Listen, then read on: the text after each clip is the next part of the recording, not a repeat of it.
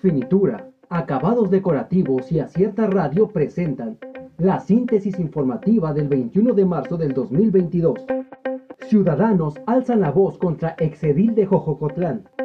Ciudadanos del municipio de Santa Cruz Jojocotlán decidieron salir a manifestarse este día para mostrar su rechazo al exedil Alejandro López Jarquín, quien busca continuar en el poder ahora a través de su esposa Tania López, actual candidata de Morena a la presidencia municipal se estrella avión en China con 132 personas a bordo. Un avión chino de pasajeros se estrelló el lunes en la provincia sureña de Guangxi con 132 personas a bordo, según las autoridades. Los planes del ejército para el Aeropuerto Internacional Felipe Ángeles en 30 años estará operando al 100%.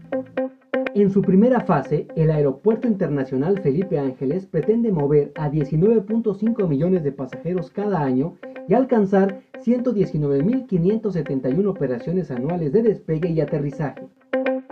Con el Aeropuerto Internacional Felipe Ángeles en funciones, se ofertan vacantes para trabajar en la terminal.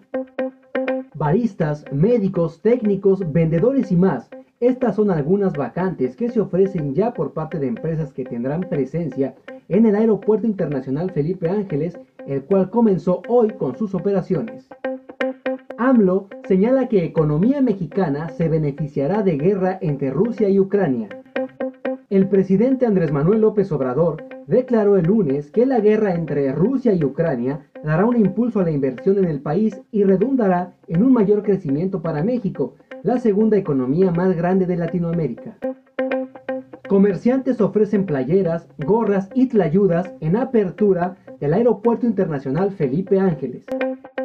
En su día 1, el Aeropuerto Internacional Felipe Ángeles, ubicado en Santa Lucía, no le ha faltado casi nada, ni vuelos, ni pasajeros, ni vendedores ambulantes. Una mujer proveniente de Oaxaca se filtró a la sala de llegadas y comenzó a vender tlayudas a los pasajeros de la terminal Debido a la falta de comercios con alimentos en la base aérea, se formaron largas filas. Alternativas para retirar pago doble de pensión bienestar 2022 sin cobro de comisión. Este lunes 21 de marzo es la fecha límite para que las y los adultos mayores de 65 años, beneficiados con la pensión bienestar, reciban el pago doble. Por tanto, han compartido una lista de bancos en los que podrás retirar tu dinero sin cobro de comisión. Renovallantas y Muelles de Oaxaca y Acierta Radio presentaron la síntesis informativa. Escúchanos el día de mañana con más información. Síguenos en las redes sociales como Acierta Oaxaca. Visita nuestra página web www.acierta.mx.